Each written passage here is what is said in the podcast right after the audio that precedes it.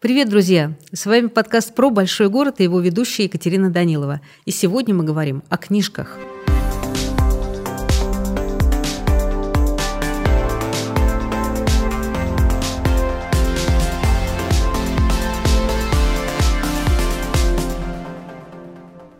Москву называют самым читающим городом. Это результаты исследования компании MyBook – Москве издают больше половины всех книг, которые выходят в стране. Здесь же активнее всего покупают книги, тоже больше половины того, что печатается. И мы читаем в метро, на лекциях, кто-то на работе, кто-то после, кто-то ночью, когда у нас бессонница, и утром, когда кофемашина варит кофе. Мы листаем страницы, кто-то читает в телефоне – но что мы читаем? Интересно так иногда в метро заглянуть через плечо и посмотреть, кто что читает. Об этом мы говорим с генеральным директором самого крупного издательства в стране «Эксмо», которое, кажется, издает вообще все. Это Евгений Викторович Копьев. Здравствуйте, Евгений Викторович. Добрый день. А, вы возглавляете самое большое издательство в стране, и я вот вспоминаю, что когда-то нашу страну называли самой читающей в мире, потом нам объяснили, что это были чудеса бюрократического учета, когда учитывалась там вся партийная литература. А вот что с чтением сейчас? Мы читаем, Судя по тому, что вы возглавляете такое колоссальное издательство, значит, с чтением у нас полный порядок. А, нельзя сказать, что полный порядок. То есть всегда есть потенциал, куда расти, но могу сказать, что за последние годы чтение существенно выросло.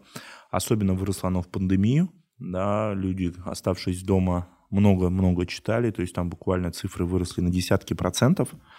И, соответственно, это, конечно, очень хороший результат. Но если сравнивать с другими странами, то есть куда стремиться. То есть если брать даже ту же Польшу. Неужели там больше читают? Да, там, к сожалению, читают больше. Книжный рынок – Польше практически такой же, как в России.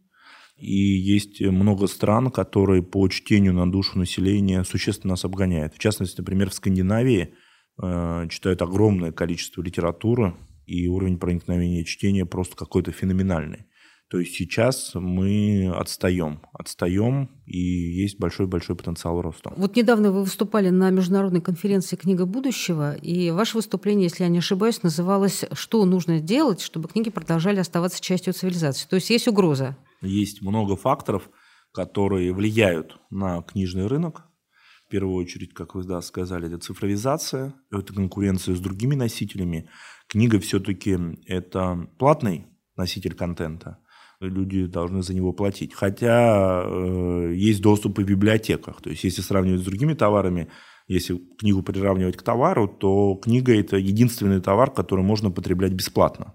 Э, вы можете пойти в библиотеку и бесплатно прочитать. То же самое нельзя сделать стол у нас, который стоит, да, нельзя бесплатно взять его и его использовать. Если же его сравнивать с другими видами контента, то да, есть платный контент, тоже кино – да, и легально его бесплатно нельзя потреблять. Но есть очень много бесплатного контента, те же соцсети, интернет, там огромное количество информации, которая предоставляется бесплатно, и, соответственно, здесь книга, конечно же, с точки зрения цены проигрывает, потому что здесь надо платить, а вы буквально в два клика можете иметь доступ к огромному количеству информации, за которую платить не нужно. И поэтому вот мы недавно делали даже исследование, что книга занимает что-то около 3% в медиапотреблении. То есть люди в действительности читают много, но читают, к сожалению, мало книг из этого. То есть они читают соцсети, то есть угроза книги именно э, с точки зрения того, в каком э, формате конкурируют с ней остальные носители, а не в том, что люди стали менее образованы, стали меньше читать, э, что их интересы изменились. Ну, про образованность здесь, наверное, это вообще э, другая э, повестка. Но в то же время стоит сказать, что книга принципиально в любом случае влияет по сравнению с другими видами контента на успешность, как уровень счастья. То есть есть уже доказанные цифры, э, исследования огромное количество во всем мире, что есть прямая зависимость от количества, например, прочитанных книг и уровень дохода. То есть, понятно, есть исключения из правил, но базово есть правило. Чем больше читаете, например, книг там, по бизнес-литературе, в целом читаете книг, то тем больше вы зарабатываете. Да? А имеет значение в каком формате? Это книга или это электронный носитель? Ну, если мы говорим здесь все-таки должна быть книга, да, она может быть в физическом виде, в бумажном или в электронном. Хотя тоже есть исследования, почему вообще во всем мире свернулась история цифровизации образования. Ну, как свернулась? Ее немного притормозили, потому что провели большое количество исследований в Скандинавии и увидели, что усваиваемость электронной книги намного меньше, чем бумажной. Потому что к бумажной книге присоединяются кинестетические ощущения, и читатель, и студент, и ученик гораздо лучше запоминает, когда он читает книгу в бумажном виде, чем в электронном. И поэтому сейчас вот эта глобальная идея, что все бумажных учебников не будет, она во всем мире э, потихонечку сошла на нет. Но кроме доходов есть еще и зависимость и уровня счастья, и уровня стресса. Чем больше люди читают, тем больше они счастливее, тем меньше они ощущают стресс и так далее. То есть это все уже доказано. Ну, это же простая история. Э, вы, соответственно, даете людям вопрос, как вы себя ощущаете, какой уровень стресса, ну, там, и фиксируете uh-huh, по разному uh-huh. уровням вопроса. Дальше вы задаете вопрос, сколько вы читаете книг. И там есть прямая зависимость. То есть это не какие-то чудеса, это простое количественное исследование, которое легко доказывает эту гипотезу. И они во всем мире проводились и, соответственно, доказали. То есть вы производите счастье фактически? Ну, по факту, да. Ну, нельзя так напрямую сказать, но помогаем людям быть счастливыми, наверное, точно сказать можно. Китай вообще э, поставил э, книжную отрасль как одним из главных приоритетов с точки зрения своего развития. Вот они даже думали у них был вопрос, почему китайцы не креативные. Вот я знаю историю 10-15 лет назад. И они поняли, основная проблема, что китайцы читают мало фантастики, фэнтези, а вторая история, что у них очень мало национальных китайских авторов-фантастов.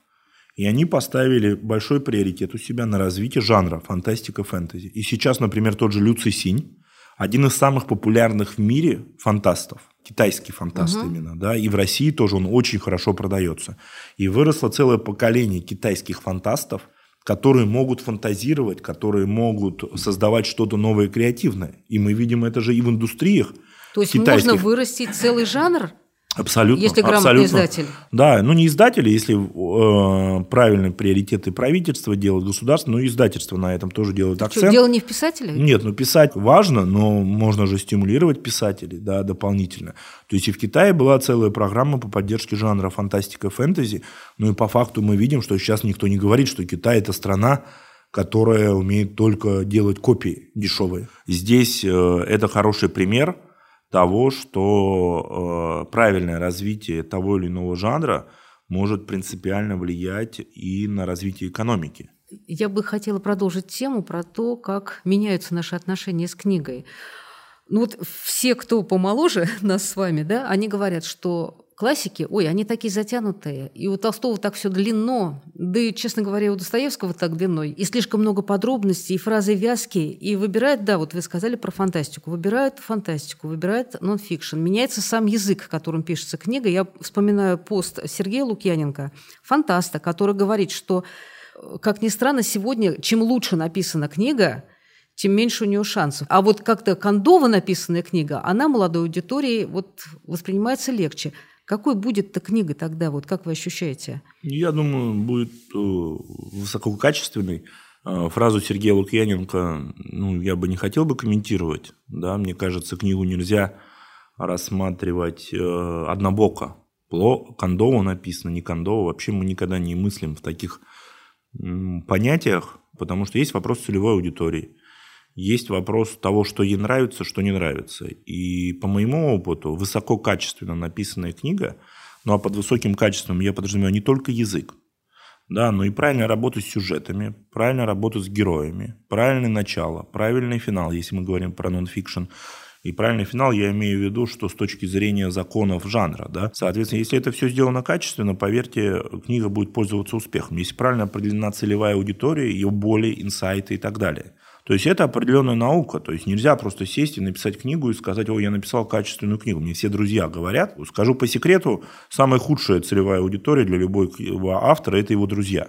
Ну, потому что, естественно, они будут хвалить. Это вам не помешало отказаться от Гарри Поттера в самом ну, начале? Гарри Поттер все-таки, да, там отказывались все тогда, потому что это был новый жанр, и все тогда издатели боялись, потому что тогда детская фэнтези, такое подростковое, вообще не продавалось. Да? И это, конечно, есть проблема издателей. Они зачастую смотрят на то, что продается сейчас, потому что очень много всего нового предлагается. И если ты будешь издавать вообще все новое, то завтра издательство закроется. Ну, потому что все-таки из нового э, пробивается крайне маленькая часть. Но здесь мы все-таки не про новое, а больше про качество. Поэтому угу. вот мое мнение, качественная литература продается, продавалась и будет продаваться. И если сейчас у кого-то что-то не продается, это не потому, что люди хотят что-то кондовое. Это потому, что новая аудитория, у нее новые потребности, новые герои, новые смыслы. И надо эти смыслы улавливать, надо разговаривать с ними на одном языке, надо понимать, чем они дышат. Все-таки каждое новое поколение – это все-таки свои проблемы. Даже знаете, как мы вот детской литературы много издаем. Я вам скажу, что книга детская для ребенка 10 лет и для ребенка 11 лет – это две разных книги. Один годик разница. Да, у них принципиально меняется мировоззрение. То есть они по-другому уже смотрят на те же вещи. Вот у меня дети растут сейчас, у меня четверо детей, и я смотрю, с каждым годом у меня это То другое... есть у каждого своя книжная полка, да? Ну, по факту, да. В чем отличие автора бестселлеров от автора не бестселлеров? Автор бестселлеров может своей книгой цеплять разные аудитории.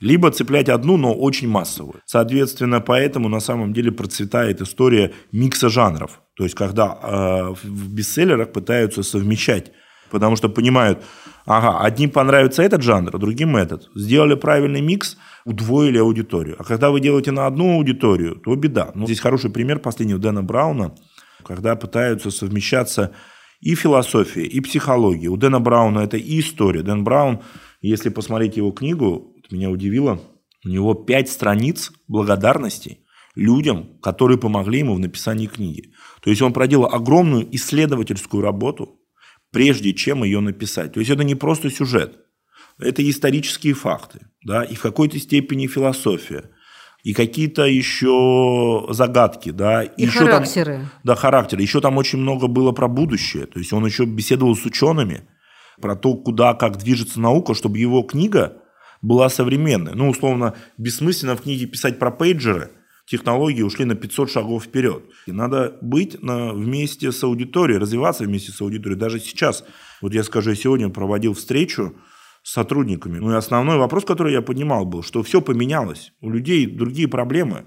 Много вопросов, которые возникают. А где в книгах ответы на эти вопросы? Читателям надо быстро давать то, что актуально здесь и сейчас. Особенно если мы говорим тот же нон-фикшн. Ну и даже в художественной литературе надо пытаться совмещать художественную литературу с психологией, с теми проблематиками, которые есть. Художественная литература есть, которая сейчас потрясающе продается. И нон-фикшн, который, там, например, «Сказать жизни да Франкла», да, потрясающе продается, хотя весь нонфикшн есть, ну, себя чувствует достаточно плохо. А можно догнать аудиторию? Время-то у нас конечно, такое можно, быстрое сейчас. Конечно, можно. Ну, а как? Весь мир это делает. Все издатели, авторы, многие авторы, которые популярны сейчас. Вот у нас есть, например, Марс, такой иностранный писатель, который мне прям э, очень нравится, хорошо у нас продается. Ну, вот он даже делает историю, знаете, как один из сюжетов книги был, когда начали в будущем, ну, в ближайшем будущем, искать партнера по соответствию генома. То есть идет база генома всех людей, соответственно, и система находит, кто вам идеально подходит. Это интересно читать, это про современный мир. И он там многие факты, вот это вот все переплетает, понимая ближайшее будущее науки и научные вопросы, которые людей волнуют. При этом это книжка художественная литература. Э, у него целевая аудитория не только те, кто любит читать романы, но и те, которым интересно про науку, те, которым интересно, куда это может пойти, какие проблемы с этим могут быть. То есть он пытается совмещать разные жанры. Да? А тогда о рынке. Вот, а как он вообще делится? Какая часть под художку, какая часть под кулинарные книги, под прикладную профессиональную бизнес-литературу? Вот как эта сегментация а, работает? Мы делим рынок на три части. Это художественная литература, нехудожественная и детская. Соответственно, художественная литература сейчас очень сильно выросла где-то 40-45%. При этом нам интересно, что очень выросла классика. Она выросла до 45% с какой позиции? Ну, где-то было 30-35 у них. Угу. Да, сейчас вот где-то 40-45 по этому году. То есть люди стали читать много художественной литературы. Соответственно, нонфикшн немного упал, и детство стабильно, ну, чуть-чуть тоже упало. Нонфикшн где-то треть, чуть меньше трети э, детская литература. Ну, вот. Если говорить про какие-то большие куски, то очень хорошо растут комиксы. Казалось, что это не наша культура, у нас не растет. Ну, нет, нет, молодежь очень много комиксов читает. Э, это, это, как скажем так, это идет из клипового мышления, которое сейчас начало процветать. И в комиксах это хорошо реализуется. Хотя в то же время, вот интересный факт, знаете, как комиксы были крайне популярны, наверное, лет 15 назад. Потом произошел большущий спад, и вот сейчас они опять популярны. То есть, в принципе, вот можно связывать с клиповым мышлением, но можно связывать еще, знаете, как с стилистикой подачи информации. То есть все идет циклами. Сейчас это популярно, завтра может быть не популярно, да, никто от этого не застрахован. То есть и художественная литература, комиксы. А что еще растет? Классика. Классика, как ни странно, очень хорошо растет сейчас классическая литература. То есть вот настоящая классическая литература. Да, Толстой, да. Булгаков, Оруэлл, все это передается огромными тиражами. Хорошо растет остросюжетная литература, то есть люди хотят читать остросюжетные романы, но с положительным концом. Ну, чтобы была вера. Всем хочется вера, утешения. Да, да, вера в то, что все хорошо закончится. Три, наверное, таких больших жанра, которые растут. И из художественных, наверное, еще можно выделить любовные романы. Тоже люди немного сейчас пытаются уходить в эскапизм какие-то яркие эмоции, и романтическая проза тоже себя хорошо чувствует. Подростковый молодежный сегмент растет и во взрослой литературе, и в детской. То есть мы видим, что подростки крайне много читают. Все переживали, что они не будут читать. Подростки сейчас во всем мире главный драйвер э, книг. Огромное количество книг на них выходит. Вообще мы видим огромную моду на книги, причем на бумажные книги среди подростков. То есть всегда говорилось, что подростки будут читать электронку, но мы видим наоборот, они читают очень много бумаги. Вы уже сказали, что надежды или иллюзии, или ожидания, связанные с цифровизацией, не очень оправдались. То есть электронного чтения становится меньше, а чтение по подписке ну, там это все объединяется, да, электронное чтение не то, что становится меньше, оно не растет сейчас такими темпами, которые э, предполагались. И вообще по этому году, например, электронные книги растут даже меньше, чем бумажные. Сейчас, и продажи электронных книг. Да, и продажи электронных книг сейчас тоже меньше, чем бумажные, вот по этому году. До этого всегда обгоняли. Но обгоняли даже, знаете, за счет чего? За счет аудиокниг, потому что... Вот про аудио тоже хотелось да, спросить. Да, потому за счет аудиокниг, потому что у аудиокниги, конечно, есть огромные преимущества, что де-факто чтение аудиокниг удваивает ваше время. Вы можете аудиокнигу слушать параллельно, делая что-то бы то ни было еще. Таких видов деятельности, которые можно параллелить, вообще крайне мало. Бумажную книгу нельзя делать параллельно с чем-то. Да? Хотя я помню, читал бумажные книги, смотрел телевизор – но все равно это тяжело. И за счет этого, конечно, аудиорынок во всем мире рос до последнего года колоссальными темпами. То есть 20, 30, там 40 процентов были сумасшедшие цифры. Вот. В а этом а году тяжелее ситуация угу. в России, в особенности, связана с тем, что люди э, привыкли слушать аудиокниги утром и вечером, ну, то есть утром за время занятий спортом, либо вечером возвращаясь с работы, а сейчас в это время они читают новости. То есть все поглощены новостями, и, к сожалению, э, переключить на аудиокниги не получается. А вот вы, как профессиональный читатель, вы что выбираете, когда у вас есть возможность? Какой формат чтения? Я выбираю все-таки бумажную книгу, то есть аудио в меньшей степени. То есть я вот люблю читать бумажные книги. А, если куда-то еду, электронные книги, ну, то есть чтобы с собой не вести э, чемодан книг. Но по умолчанию приоритетно, конечно, бумажная книга. Про уходящую натуру. Скажите, время домашних библиотек прошло? Вряд ли, не знаю. Мне кажется, наоборот, сейчас оно возвращается, потому что и люди даже, знаете, как мы видим, покупают книги как арт-объекты. То есть вот сейчас для книги крайне важно, чтобы Нет, она... то, что рестор... в ресторанах выставляют книги, это мы Нет, знаем. даже для себя как арт-объекта, чтобы для себя был, был красивый какой-то предмет, который радовал бы глаз. То есть мы видим, даже какие-то книги покупают не чтобы читать, а чтобы просто красиво на полке стояло. И наоборот, вот книги являются, то, что сейчас видим, особенно у подростков – таким серьезным, значимым украшением дома. И еще про уходящую натуру. Э, книжных становится меньше. Это закономерный процесс, да, связанный с тем, что мы любую книжку можем заказать на зоне или там еще где-то. Или все-таки вот эта вот культура постоять около книжного развала, подержать книжку в руках, она останется? Вы знаете, там сложный вопрос с книжными. То есть есть книжные, которые растут, есть книжные, которые закрываются. В целом мы не видим какого-то критического сокращения книжных магазинов по стране. И мне кажется, это вопрос связан не с культурой, а связан больше с эм, тем, какие у нас книжные магазины. То есть вот, например, я видел статистику, сейчас были во Франкфурте, разговаривали с испанцами. У них интересная история, у них э, доля продаж через книжные магазины за последний год даже выросла. То есть люди, наоборот, хотят вернуться в офлайн, хотят э, прикасаться к книжным полкам. Ну и плюс еще, конечно, я считаю, что то, что наши книжные магазины серьезно не дорабатывают, это событие. Очень мало происходит различных встреч. Во всем мире книжный магазин – это уже культурный центр для своего локального сообщества. Да? Вот, например, Barnes Noble США, у них 100 тысяч мероприятий ежегодно проходит. 100, 100 тысяч, тысяч на 300 магазинов. То есть у них условно 3 мероприятия зачастую в день идет. Три мероприятия. У нас, дай бог, одно мероприятие в неделю, и то не всегда. То есть они понимают, потому что это является драйвером и серьезным источником привлечения аудитории. То есть книжный магазин должен быть культурным центром. К сожалению, пока по этой работе мы отстаем от всего мира. Там в той же Швейцарии мы вот разговаривали тоже с, э, на какой-то из конференций, вот они говорят, ну а как без этого? То есть они даже не понимают физически, как можно иметь книжный магазин и не проводить каждый день там мероприятия. То есть если каждый день нет мероприятия вечером в книжном магазине... День прожит зря. День прожит зря. Для продаж. Да, абсолютно. То есть вы тогда не занимаетесь продажами. Жаловаться на то, что там к вам тогда не приходят люди, пожалуйста, не жалуйтесь. Вы просто для этого ничего не делаете для того, чтобы они приходили. Все-таки должно быть слово «книжный» в приоритете, а «книжный» – это значит все-таки это сообщество, это мероприятие, это обсуждение, это книжные клубы, это какие-то события, которые надо делать. И эти события зачастую нетрудно сделать. А вот я видел даже у нас, э, меня поразило, в Москве в торговом центре взяли, сделали детский спектакль, поставили. И там огромное количество было детей. Это что, какие-то большие затраты? Да, сделайте спектакль каждый день с пальчиковыми куклами, и все будет хорошо. Но надо же что-то делать, а не сидеть и ждать и говорить, что у нас онлайн забирает продажи. Книга будет дорожать дальше? Непонятно. Непонятно. Она в этом году очень сильно выросла. И ситуация сейчас крайне тяжелая. Мы, по крайней мере, видим, что есть какой-то предел уже по цене книг. И будем пытаться всеми силами цены удерживать. Но это, конечно же, будет сильно зависеть от ситуации в стране от инфляции, много-много на это влияет факторов. Если в начале года сильно повлияли цены на бумагу, на производство, пришлось цены повышать. Вот. Ну, будем смотреть на следующий год, что будет происходить. Э, я очень надеюсь, что цены дальше не, не придется повышать. Как будете работать дальше с зарубежными авторами? Там кто-то говорил, что приостанавливает сотрудничество. Да, да, да, есть много авторов, существует много авторов, которые приостановили сотрудничество, при, при этом есть много авторов, которые продолжают с нами работать.